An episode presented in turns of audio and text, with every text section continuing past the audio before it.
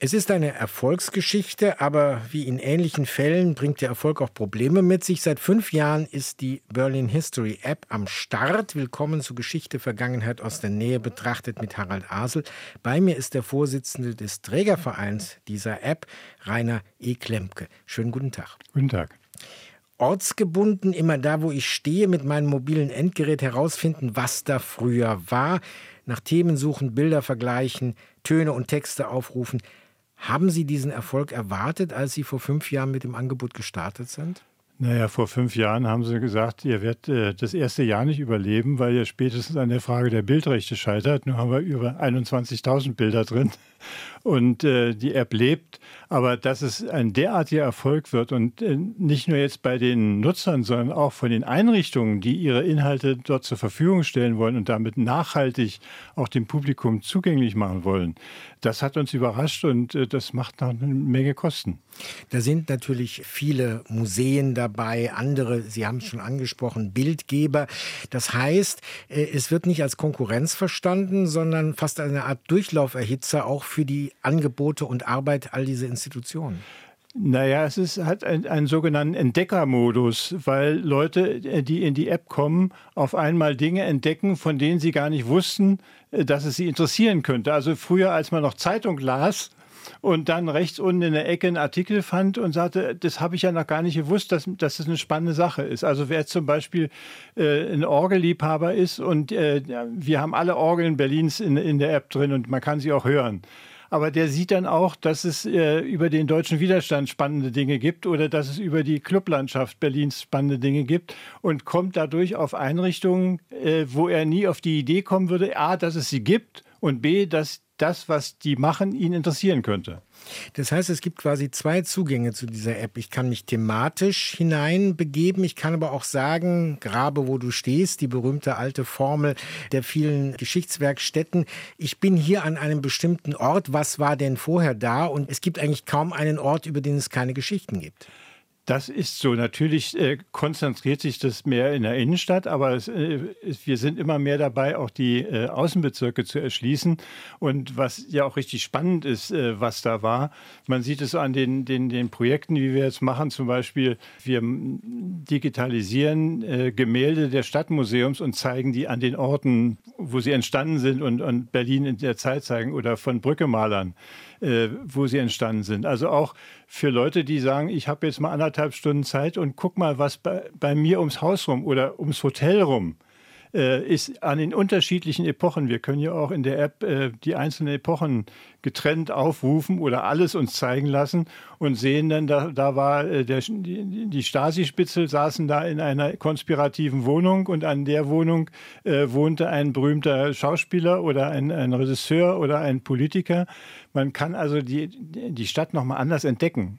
Es gibt ja zwei Möglichkeiten. Man kann sozusagen mit einer Zeitleiste, wenn man viele Bilder vom selben Ort hat, Stichwort Brandenburger Tor, schauen, wie sah das 1961 aus, wie sah das aber auch viel früher aus, wie sieht das heute aus. Und die andere Möglichkeit ist tatsächlich mit so Vorher-Nachher-Bilder. Da haben Sie ja auch Menschen aufgefordert, bringt eure eigenen Bilder mit ein. Na, wir haben mehrere solche kommunikativen Projekte. Also was Sie ansprechen, wir haben zum Beispiel äh, die berühmtesten äh, Fotografen von 1945, die äh, Berliner Stadtfotos gemacht haben. Und wir haben ja nächstes Jahr 80 Jahre Kriegsende. Da wird es nochmal äh, einen besonderen Höhepunkt und äh, Initiativen dazu geben, wo man das zerstörte Berlin sieht. Und jeder kann sich an die Stelle stellen, wo damals der Fotograf stand und mit seinem Smartphone oder Tablet dieselbe Situation heute fotografieren.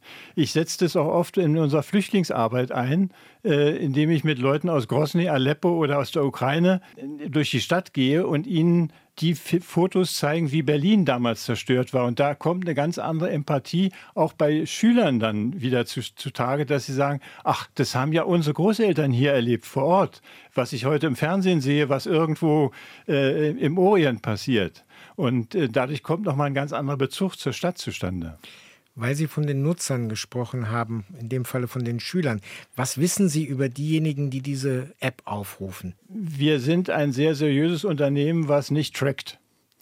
Äh, und deshalb können wir nicht sagen, wer was sich angeguckt hat. Ich finde es auch richtig, gerade in so einer politischen Dimension. Aber wir wissen, dass 70 Prozent unserer Nutzer aus Berlin und Umgebung sind, 20 Prozent äh, sind aus dem Ausland und vor allen Dingen aus dem angloamerikanischen Bereich. Wir sehen insbesondere in Australien und in den USA sehr viel downgeloadet, wahrscheinlich auch wegen des Namens Berlin History App und weil wir eben durchgehend auch Englisch sind. Das heißt, in anderen Regionen von Deutschland gibt es noch ein bisschen Nachholbedarf, obwohl dort ja dieses Prinzip, was Sie mit der Berlin History App begonnen haben, ja geradezu Nachahmer äh, gefunden hat, beziehungsweise Sie werden ständig aufgefordert, machen Sie doch für uns auch mal was. Ja, wir haben äh, für Bayern eine History App gemacht, die immer weiter aufgebaut wird. Wir haben für Frankfurt am Main eine History App gemacht. Am Donnerstag startet die Post Potsdam History App. Wir bereiten die Brandenburg History App vor, die Emden History App. Wir verhandeln mit Hannover und Gotha und einigen anderen. Also das Prinzip setzt sich durch, weil wir dadurch ein Netzwerk schaffen auf gemeinnütziger Basis, wo jedes, was, jedes Feature, was neu entwickelt wird, also zum Beispiel die Vorher-Nachher-Bilder, dann von allen anderen übernommen wird, ohne dass es immer neu bezahlt werden muss und auch Inhalte äh, ausgetauscht werden können. So zum Beispiel äh, mit der Potsdam History App haben wir den Berliner Mauerweg, den wir bei uns in der äh, App drin haben, auch in der Potsdam History App, weil die Potsdamer ja auch am Mauerweg langlaufen. Ich habe schon gesagt, Erfolgsgeschichte, Erfolge bringen auch Probleme mit sich. Das Ganze ist eine ehrenamtlich organisierte äh, Veranstaltung. Also jetzt trotz der vielen Inhalte, die Sie von überall bekommen, sind es ja ganz wenige, die das umsetzen. Äh, trotzdem kostet so etwas Geld und äh, es kostet vor allen Dingen natürlich auch äh, Serverplatz und ähnliches. Was sind Ihre Probleme? Ja, in meiner Zeit, äh, als ich in der Kulturverwaltung Referatsleiter war, habe ich ja die Vereine und die die Gedenkstätten äh, gegründet haben und die die Berlinische Galerie gegründet haben und das Stadtmuseum umgewandelt in staatliche Einrichtungen. Und ich denke, das steht auch bei dieser Berlin History App, App an. Das ist, hat eine Dimension erreicht mittlerweile, äh, wo es äh, im kleinen gemeinnützigen Verein von fünf Figuren nicht mehr zu machen ist. Die, wir müssten zum Beispiel sehr viel jetzt investieren und das sind äh, 100.000 Markbeträge in eine neue Software. Wir haben ja damals eine Startsoftware für eine ganz kleine äh, ehrenamtliche Sache gemacht, äh, die diese, diesen Umfang besser strukturiert und nutzerfreundlich macht, barriereärmer macht. Und das können wir einfach aus privaten Mitteln nicht leisten.